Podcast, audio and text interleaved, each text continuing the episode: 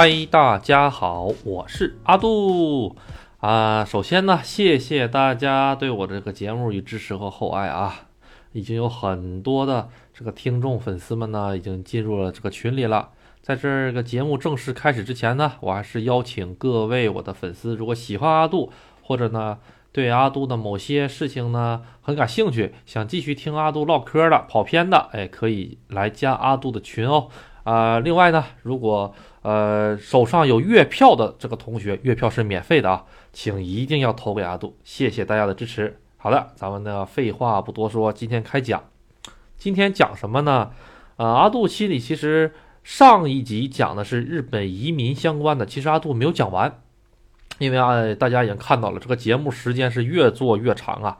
阿杜真的是不忍心把节目扯到一个小时去，这个样子，说实话，很多人都听不下去啊。所以呢，阿杜尽可能的想把节目做的简短一些，但是又不想太短。因为十分钟、八分钟的节目没有什么意义，也讲不明白什么事情，所以呢，阿杜呢，咱们接着上集来讲，来讲一讲这个移民的事情。啊，在这之前呢，我先给我的听众朋友们，就是很多私私就是私信我的呀，问了很多问题。其实呢，这个在这先首先呢，来给大家统一一个解答吧。阿杜这个节目呢，第一点是没有稿的，我是全部脱稿的，所以呢，有的时候说的一些话呀。可能就是特别仅限于表达个人观点，大家不要特别的在意啊。嗯，好了，那个现在来咱们聊聊正题，话接咱们上集啊，日本移民啊，本集呢，阿多还是想是继续讲一讲移民相关的一些事情，比如说呢，就是这个呃，上期呢咱们是讲了签证啊，通过几种签证去日本，去了日本之后呢，能不能受得了日本人？呃，对待咱们外国人也不只是对待中国人啊，他对待所有人都这个样子。当然了，除了一种人，他是特别特别、特别特别的怎么说呢？拍马溜须，那就是白人。哎，就什么呢？就是洋人啊，哈哈这洋人啊，咱这个话题稍微借一下这个大清国的口吻啊，就是洋人啊，他们这个日本吧是个特别崇洋媚外的国家。哎，那。是说有点不对吧？阿杜好像这个说的不对吧？这个日本人怎么崇洋内外了？他很崇洋内外。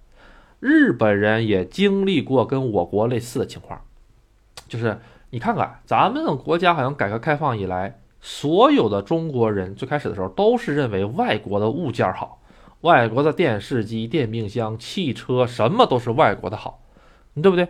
不光到。不光是以前，现在还有很大一部分人也是这么认为的。实际上，人家日本当年也是这个样子。阿杜见过一个纪录片，讲的是什么呢？就是这个本田汽车还是丰田汽车来着？应该是丰田汽车。当年二战刚刚结束，啊，丰田汽车他当时是好不容易就造了一个那个卡车，造了个卡车，造了个卡车。当时东京还没开第一届奥运会，五几年的时候。当时美国的很多企业都已经进入到日本了，为什么？人家美国是太上皇啊，啊，说实话，日本其实是一个半什么什么殖民地，半什么什么国家。哎，大家学过这个历史的都知道啊，其实现在也是，啊，就是日本人是管不了美国的。现在这个美军的基地，在这个在东京那边，哎，到处排放这个污水这个事儿被查了，被查了之后又能怎么样呢？人家日本没有权利说我要上你这个兵营里面，我去查一查你这个污水来源，就怎么排的，他们查不了啊！美国压根就不理他，你爱上哪儿凉快上哪儿去。后来日本怎么着？日本自己呀，把这个周围受污染的这一片的居民呐，挨个抽血去从去检查血液里面这个什么呢？这个有害物质的成分，来借此作为一个旁证，来证明，哎，这里的地下水已经受到污染了。你看看，啊，所以嘛，日本就是这么一个国家啊，什么有点半殖民的感觉吧，啊，当然了，这个咱也没办法说嘛，这是历史遗留问题啊，哎，怎么又扯到这儿了？所以呢，这个日本吧，对于这个外国人，尤其是白颜色皮肤的人，哎，特别特别的亲近。日本呢，你有的时候会经常看到一些就白颜色的，不管是欧洲啊，还是什么美国的，这个阿杜有点分不清啊，反正是白颜色皮肤的外国人呢，金发碧眼。可能说这个人，这个美国人啊，在美国啊，高中毕业，啊，当个保安，上麦当劳里面打小时工，实在混不上饭吃了，啊，怎么办呢？上日本买张机票上日本，人家是那个什么美国护照嘛，上日本你去的就跟那个什么，就跟串，就跟怎么说呢，就跟上自己家人，就跟上自己家来玩一样，就这种感觉啊。可能阿杜的形容的有点那个不大好啊，大家就这么理解一下吧，就上上自己家后院去玩。好了，然后呢，随随便便找一个什么工作呢？找一个英文教师的工作，哎呀，特别吃香。当然了，英文大家也是知道，也是有口音的哈。人家不管，只要你金发碧眼，哎呀，一看这个颧骨特别高，哎呀，眉毛特别重，就是一看就是个白颜色皮肤的人，就知道你英语肯定好。其实他可能是个怎么说呢？呃，可能是个其他国家的人啊，英语可能也不大好啊。法国呀，有可能是欧洲人呐，啊，英语也不大好啊。但是人家呢，就靠这张脸就能在日本吃得开，你就可想而知。为什么阿杜说移民呢？先说到这儿了呢？因为移民你是绕不过一点的，就是咱们如果作为中国人到了日本的土地上生存下去的话，你只有两个路可以走。因为咱们中国人说实在的，说句不好听的啊，在日本人眼里，咱们跟越南人、菲律宾人这种感觉都差不多。由于他们的媒体的长时间的这种就是宣传，啊，就跟咱们这边天天打鬼子这个频道一样。啊，日本也是天天只捡中国不好的说，哎，这个大家都懂哈。啊，就跟什么路透社啊、法新社啊一样，全都是这种的媒体嘛，也是一种作为一种工具嘛。啊，所以大家就不要多看那些东西啊。然后吧，你要是去日本的话，哎，说实话，咱们就是跟越南呐、菲律宾呐、老挝啊、泰国人一样啊，不是越南人一样啊，都是属于什么呢？被日本人就是感觉啊，这个地方，他们这个经济不发达哈。这么说吧，咱们中国人怎么看待越南人？这个日本人就怎么看待中国人？我可以把话撂在这儿撂的啊。当然了，也不是说绝对的啊，也不是所有人都是这么认为。但是他对咱们中国的印象就是老旧破啊。当然了，有很多日本人是来到过中国旅游见识的啊。那这种人呢，确实是很少很少很少。因为你要是说他们来大陆旅游的话，他们会第一会想，哎，咱们为什么不上什么泰国、新加坡，或者是去这个台湾呢？啊，为什么说大中国大陆来旅游呢？嗯，这个吧，就是有很多历史原因的这个因素，在在这里不讲了。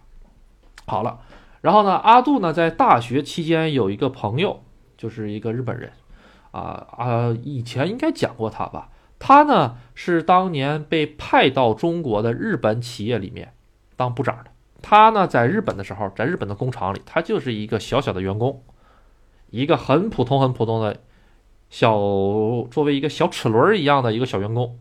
他到了中国之后，直接当部长了。他那，他年纪还不算很大，比阿杜大个五六岁所以我们还挺聊得来的。哎，然后阿杜当时正好上大学。学的就是日语，然后机缘巧合之下就认识了，然后一直做朋友做到现在。啊，阿杜去日本的时候也经常跟他见面。他在中国待了四五年之后，他就回日本去了，被公司又调回去了。然后回了日本之后，成家立业了呀什么的。他算是对中国印象比较好的那种人，就是因为他自身到过中国，而且呢，他能感觉到中国怎么说呢？他可能接触的中国人都是比较好的吧。啊，这个跟城市也有关系啊。有的城市比较排日，有的城市比较接受这个日日日本人吧。啊，像上海呀、广州啊，还有就是他们周边这些城市都是很接受日本人，但是在北方就不是特别接受了。好，咱们这个跑的有点偏了，怎么跑他身上来了又？好，咱们回归正题。咱们要是去了日本了之后的话呢，如果你是就我刚才阿杜刚才说过有两条路吗？要么你就作为中国人，作为外国人活下去；要么呢，你就呢好好学日语，把这个口音呐，包括这个服装打扮呐、头型啊都变一变，完完全全融入到日本人的社会中。实际上啊，日本这个社会是比较排外的。他这个排外不是排什么中国人呢、越南人，而是他排一切外国人（括弧除了他老爹）。美国以外，因为他排不了他老爹，你知道吗？人家美国航母就就坐在他的头上，他怎么能跑得了呢？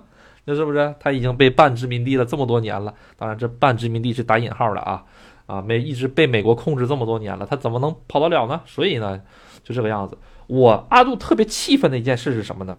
这个事情呢，说阿杜气愤有点奇怪，为什么呢？啊，给大家讲一讲，去年还是前年。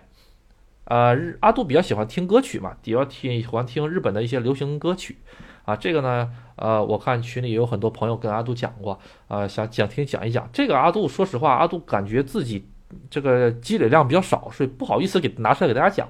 等到以后有契机吧，先讲这个事儿。阿杜比较喜欢听歌曲嘛，没事儿呢，喜欢听一听新歌。突然间呢，在一天听到了一个叫做 USA 的新歌。USA 是什么？USA 不就是美国的简称吗？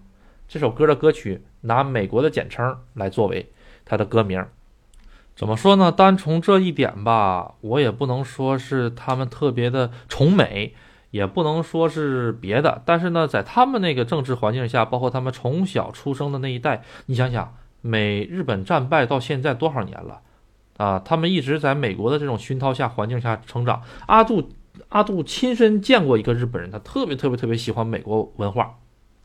然后就喜欢那些美国那些碰碰车啊，就是不是碰碰车，就是那些老爷车，包括喜欢美国的那些发型啊什么的，没事就这样子。他说他特别特别喜欢美国，嗯，这个呢是他的权利和自由，但是我觉得其实日本他这个感觉吧，也是有点受日，也是有点受美国文文化毒害颇深吧，个人是这么觉得的啊。如果有不服的意见呢，啊，以你的为主。好吧，不要跟阿杜来杠，每个人的意见想法是不一样的。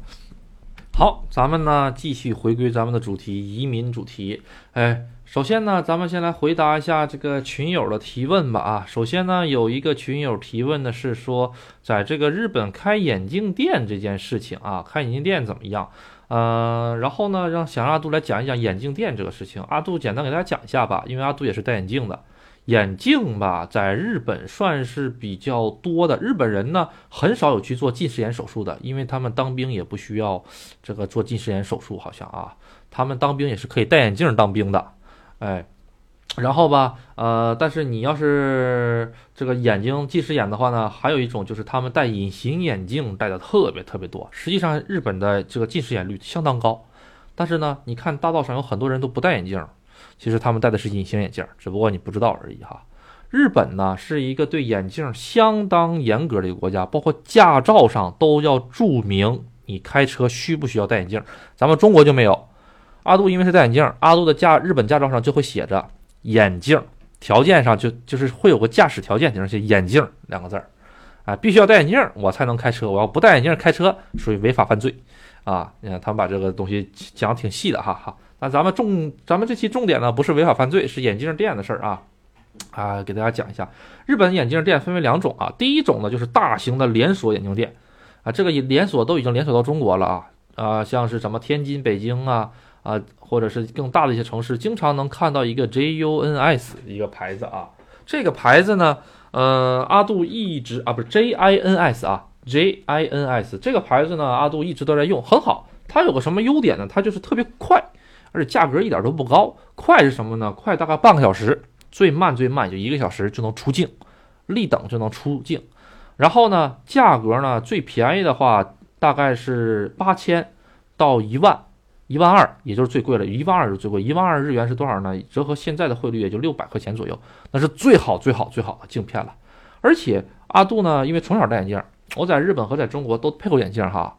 给阿杜感受最深的一点是什么呢？就是日本配眼镜，它呢会量的特别仔细，哎，它会量你的瞳距，还有什么目距，还有什么，反正会你会给你量一大堆数据。然后呢，上那个到这会儿给你配个眼镜，配完了眼镜之后呢，它这个眼镜腿会特别细致的调制。比如说，哎，咱们这个戴眼镜的人都知道，有的时候这戴眼镜戴的不舒服，再往下滑，是不是哈？你呢？划了之后呢，它可以呢，这个它给你微调，把后面的这些东西。我我在中国呢配了几副眼镜，好像人家都没有特别细致的这种服务吧，也可能是阿杜去的地方小啊，去的地方偏，服务不周到吧，啊，或者是阿杜没有没有见识啊，这个不要跟阿杜杠，每个人的经历是不一样的，可能你第一次去配眼镜，你就是享受帝王套餐啊，这个跟我不一样啊，反正我是觉得在日本配的还是挺好的。啊，然后还有一点，阿杜比较在意的是什么呢？就是日本的这个眼镜是这个样子的，因为它是连锁店，它连锁店就会有一个什么好处，你知道吗？就是你的这个记录哈是在这家店里都有的，你呢可以像你可以上一个就是像中国微信一样的这个软件，上那个软件上去了之后呢，你登录一个呃账号，就注册一个账号，把你的信息填进去，把你最近配的一次眼镜的度数，还有各种的型号全填进去，包括你这个眼镜镜的号啊什么全填进去，然后呢就可以了。当你哪天，假如说我突然间，哎，我早上眼镜丢了，或者我怎么着了，只要在手机上下个单，哎，或者是呢上店里，哎，说我要再配副眼镜，不需要重新测光，不需要重新那么麻烦，直接可以呢。通过你以往那个数据，就给你做出做出一副眼镜来，这个确实是挺方便。它这个测光吧，阿杜也是测过的，挺麻烦的。呃，说实话是挺麻烦的哈。好，这是第一第一个这个方法啊，就是这种连锁眼镜店哪里都有，只要是大的商场，哎，像万达这种大商场哪里都有啊。第二个是什么呢？就是这种街边呢，或者是这种屋檐下的呀，不是屋檐下，就是这种小区里的、学校门口的这种眼镜店。这些眼镜店，咱说句实话啊，全都是干了几十年的，或者或者呢，就是人家好几辈儿就在这干这个东西的，就是邻里街坊哈都知道这家眼镜店，哎，所以呢，嗯，说实话，大家可能是都出于信誉吧，或者是信或者相信他们家，或者觉得他们家东西好，所以会一直来来到他们家购物。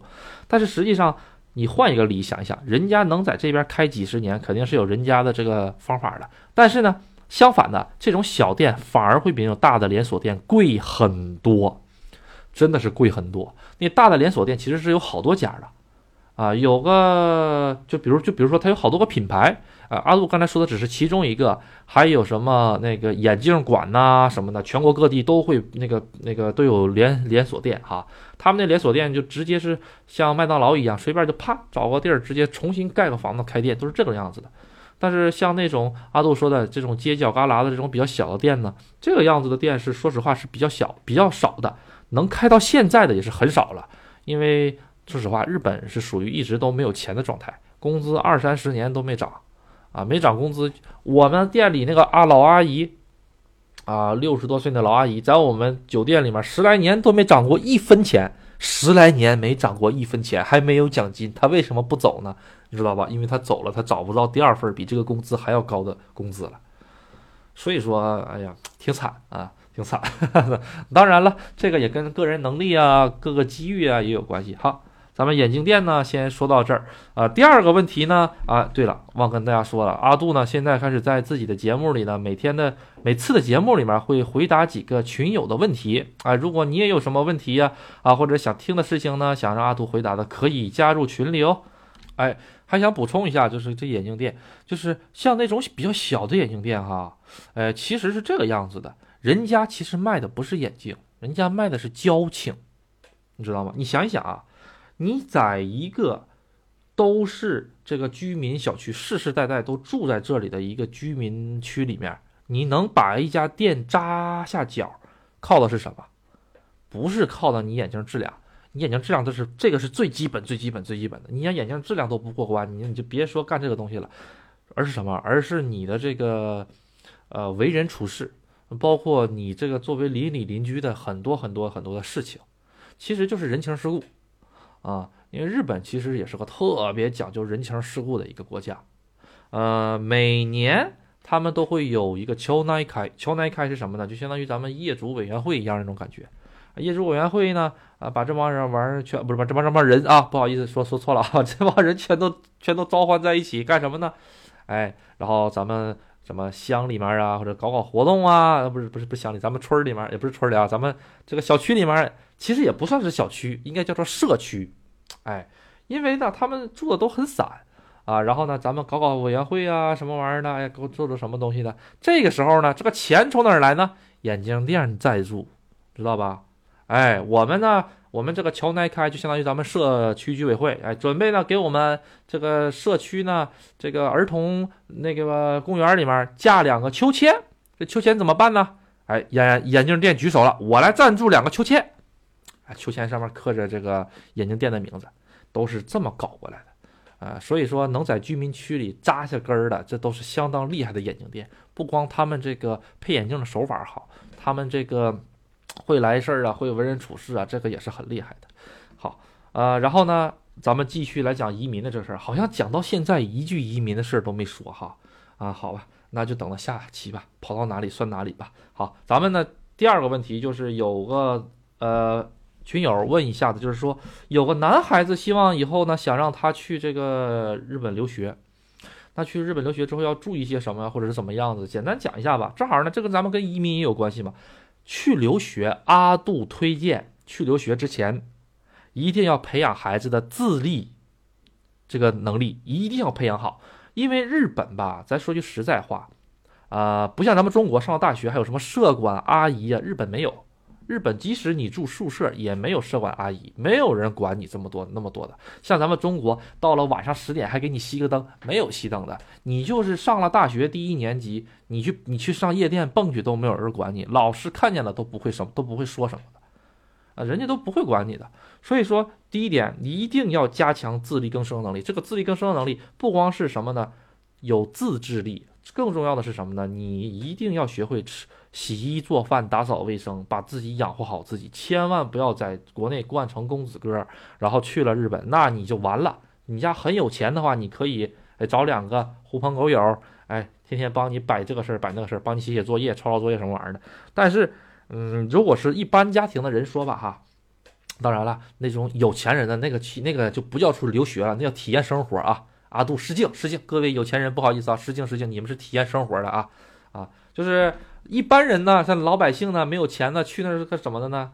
就是去吃苦的，一定要培养男孩子的吃苦精神，因为在日本吃苦是件特别正常的。然后吃苦这件事情呢，首先要培养什么呢？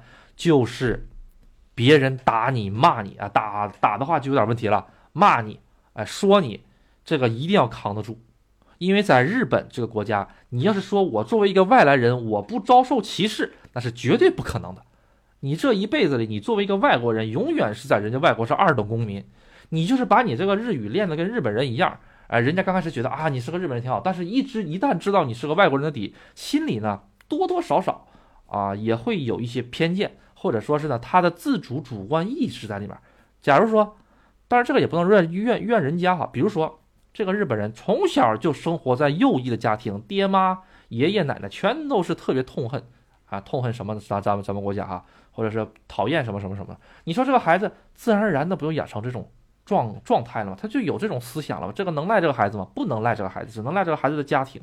你说这样的孩子，万一跟你是做留学生的儿子见了面，哎，那你说说，他不冷，他就是怎么说呢？假如说不成为朋友。哎，呃，平时呢没有什么交集，这还好。假如说他要是或稍微坏点心眼儿呢，日本人这个校园霸凌，包括这个欺负人，这个感觉特别特别重。哎，从小学就有，从小学就有，初中、高中、大学啊，大学完事儿之后进入社会，哎呀，一直得被欺负一辈子。你这个人如果这个腰板一软，哎，你好了，你我跟你说，你到退休为止，你得一直被人欺负。你退了休之后还得被人家欺负。所以说吧。我推荐，我推荐各位，如果想把孩子送去的，第一点，锻炼他的自立能力，自力更生；第二，锻炼他抗打击能力。一定千万别，为什么日本自杀率那么高？不想一想，为什么都说日本社会那么抑郁？想一想，其实阿杜哈在去日本之前，我说实话，说句不好听的，我是挺喜欢日本的，但是我现在完完全全变成了一个愤青。就是谁跟我说日日日本这里好啊，那里好啊？哎呀，你为什么这个样这个样呢？你得怎么怎么样？我我我就我就想把他头揪过来，我就想告诉他，你知道你被日本人欺负的时候，你有多多想揍他们吗？啊，你是没被欺负过，你才说这些话的，是不是？当然了，阿杜这个愤青体质可能有点严重啊，大家不要往心里去啊。那肯定就会有人说，阿杜你都说这么多了，你是不是在日本受到很多欺负？受到过。阿杜在日本受到了很多很多欺负和不公平待遇，嗯，这个东西分人，我个人觉得，有的人呢，他不觉得人家在欺负他，这个我只能感，我只能说是什么呢？有的人呢，啊，像是我们店里一个人，以前在奥特莱斯工作的一个中国人，嗯，他就天天被人家训，天天天天被人家训，他就笑呵呵，笑呵呵，笑呵呵的，怎么说呢？每个人情况不同吧，我觉得他可能觉得无所谓。就是他被他他即使被人家训了之后，他也觉得啊无所谓无所谓。每个人的思想观念不一样。阿杜这个人是一个爱国情节，或者说是一个对于自己国家情节特别特别重的人。就是你可以说我怎么着，你说我阿杜这个人怎么怎么着，完全没毛病。你想怎么说怎么说。但是你如果说搭上中国人这三个字儿，我就跟你急。我就是这种人。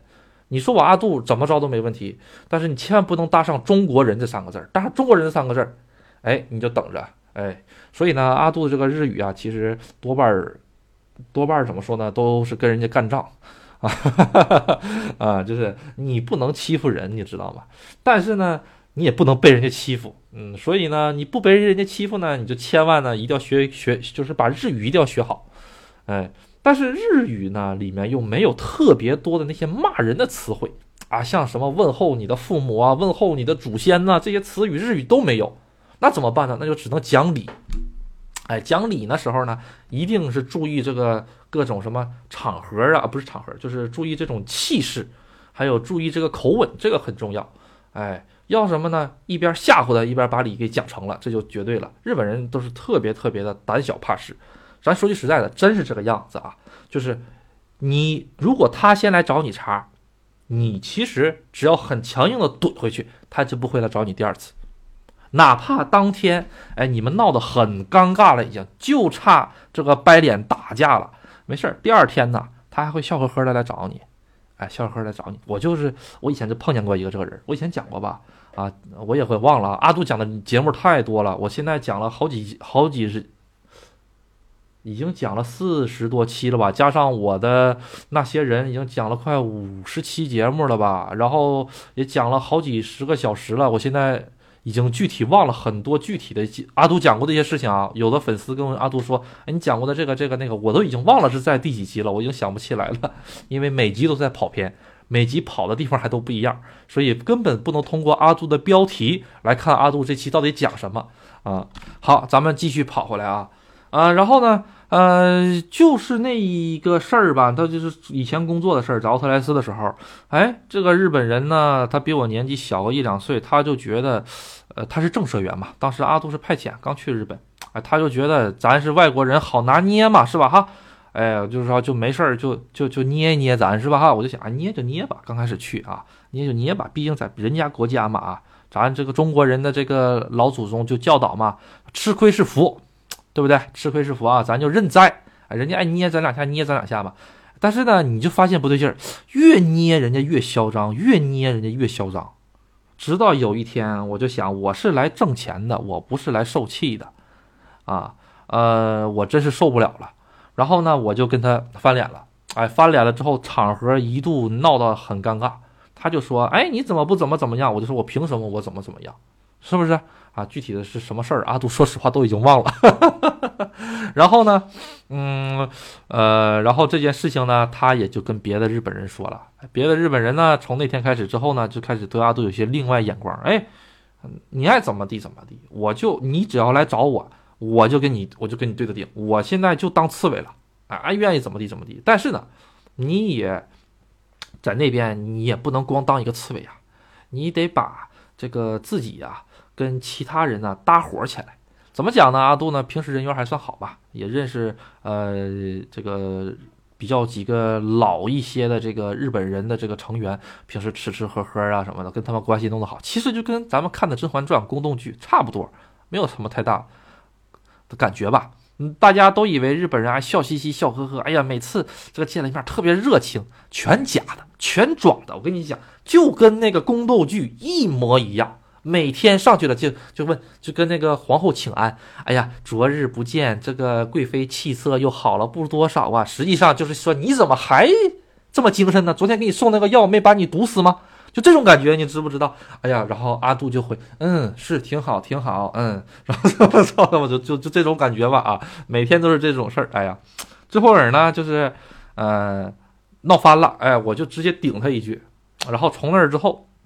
啊，他就不来找我事儿了。然后当时感，当时他他那脸都耷拉下来了，你知道吗？啊，然后呢，耷拉下来了之后，第二天，哎，见了我，哎，突然间我就开始哎打招呼什么的。不得不佩服他们心理素质是高哈，是高是高，也不知道怎么回事儿，反正无所谓了啊啊。这个具体的这个事情吧，嗯，也不能说是谁对谁错啊，只是呢，呃，人和人吧相处总会产生一些摩擦呀，啊这些东西，所以阿杜呢也不。推荐大家都来学阿杜啊，因为，呃，有的人他在日本一帆风顺，我跟你说实在话，大家听到听了阿杜这么多期节目，有的人就会问阿杜，你说你在日本怎么什么事儿都能碰得着呢？经历这么丰富呢？我跟大家透个底，阿杜实际上在日本一直都很坎坷，什么事儿还还真就都能碰得着。我就不知道我这个体质的原因呢，还是我这个体体体质啊，身体素质的问题，或者是运，或者是命理啊，运运气的问题啊，不知道是这些的原因呢，还是我做人的问题。但是我觉得我做人没有问题呀，啊。呃，然后呢，我也不知道是什么原因，可能就是命不好吧，总是喜欢被卷到各种各样的事情，或者被遇到各种各样的事情。我还真就见过一帆风顺，哎，人家在店里好好的一帆风顺的事儿。总之吧，这个到哪里呢都不容易啊。阿杜就是劝各位以后想把孩子呀。啊，不管是男孩还是女孩啊，送到日本来这个历练的、学习的、生活的，包括以后去移民的，因为留学也是移民的一种途径啊。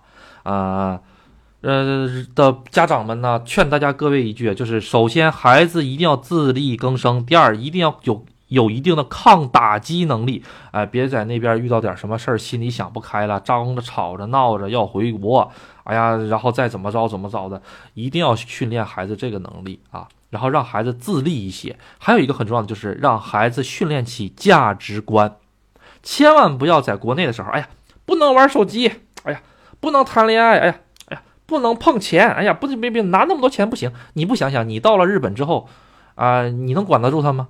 你说是不是？他就是不去上课，天天在在宿舍里玩手机，你能管得了他吗？玩不了吧？然后你给他生活费，少则半年给他个一百万生活费，给他个几万块钱人民币生活费。几万块钱人民币生活费，他要是上夜店玩一玩，叫瓶酒，你想想啊，第二天还能出得来吗？是不是？所以说，我去跟阿杜觉得吧，如果你很放心您的孩子，抱歉，您的孩子这个什么东西都很好的话，您就可以送他来日本。如果呢是大少爷想来体验生活的，那带足钱也没问题，哎，愿意干嘛干嘛无所谓。但如果是比如说，哎呀，我家这个孩子说实话不服管教。哎，或者是哎呀，这个挺能在国内什么弄出一些什么什么不大好的事情啊！我想上日本避避风头啊！阿杜觉得，嗯，三思三思三思，在国内一定要考虑好啊，因为日本这国家诱惑力特别大，就是很多事情呢，比咱们中国开放很多很多很多，尤其是十八禁这一方面的东西。哎，对了，阿杜好像当你当最近有。就前一阵有个挺好的新闻，就是有这个三个中国的留学生，哎，去那个十八禁的那些地方哈，然后呢，这个那个干那个干这个干那个。当然了，咱阿杜的节目呢，听众这个多大岁数都有，也有一些未成年的孩子，所以呢，阿杜就不说太透彻了啊，懂的都懂啊。到了那里之后呢，然后大概有很多很多很多很多很多人感染了艾滋病。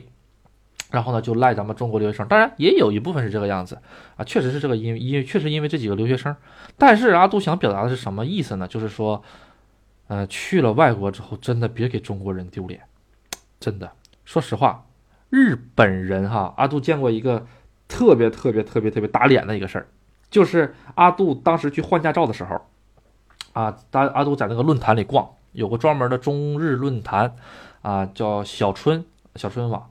那个论坛里看到了一件真人真事儿，就是怎么回事呢？呢，就是当时北京那边换驾照的时候是需要出一个驾照证明的，驾校证明，就是咱们中国这边驾校出一个证明，然后呢打到日本去，日本这个驾校中驾照中心来审核，确认你这个呃判断你这个驾照的真伪，然后呢你就不知道吧？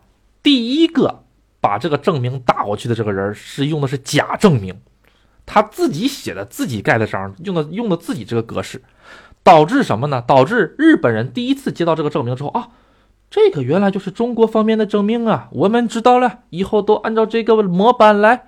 如果不是这个模板，咱们通通不要再干活啊！好了，从这儿之后啊，所有从北京打来的证明，只要不是这个模板的，都被给咔嚓了。日本人就单方面认为啊，应该是这个样子啊，咱也不能说人家傻吧啊。啊，人家只是单纯啊，单纯不知道咱们中国这些套路啊。然后呢，以这个证明，人家说实话是开不了的，车管所中国车管车管所开不了的。然后有个大姐就是不服啊，然后呢家里也有点手段，就硬是从车管所里把这个证明开出来了，开出来之后交到日本来，日本人说不承认，你这个证明不对的干货，我们这个才是真正的证明。然后他就说，哎，那怎么是这个证明呢？然后呢，他就把这个呃日本给日本车管所，就是日本的驾照中心给这个北京的这个女的看了，你应该答应拿一个这种证明过去。哎，这个女的就不知道，然后就拿这个证明的复印件去找北京车车管所说：“我压根儿就没开过这种证明，这种证明我们是不会开的，你知道吧？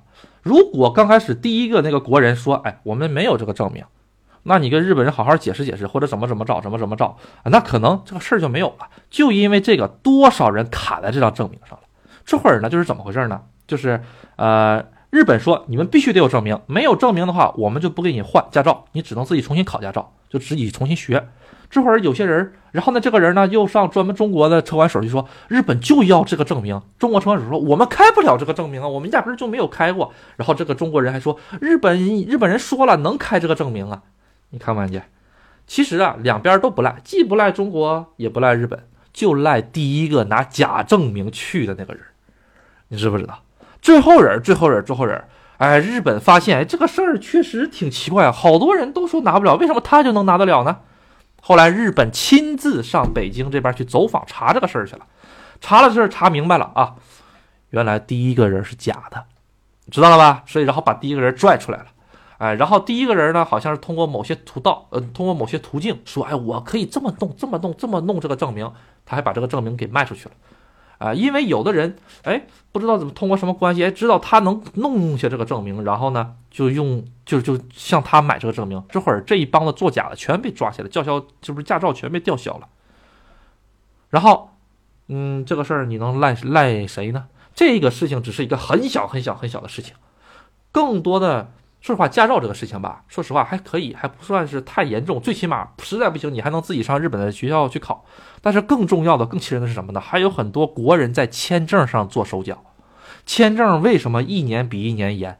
这个签证这个永永住率为什么一年比一年低？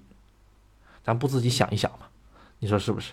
呃，所以说吧，我在这个阿杜的这个节目里边，呼吁所有即将要出国或者已经在国外的人。一定要遵纪守法，不要给中国人丢脸。你要是真办什么坏事儿，你以后学两句韩语去，好吧？或者学两句越南语去都没有问题，别给中国人丢脸了，真的。好啊，本期节目呢，我也不知道为什么讲到这儿了，但是由于时间的问题呢，先讲到这里吧。啊，这个跑偏又跑到没影了，这个想讲的内容一句都没有讲。好了，那就先到此为止。呃，希望呢大家多多给我投一投这个月票啊，或者是对我这个。节目感兴趣的话呢，可以加我的这个微信啊，微信的名字就是 U C 零二零五，U 是 U C 浏览器的 U，C 是 U C 浏览器的 C，零二零五。好，谢谢大家的支持，拜拜，咱们下期再见。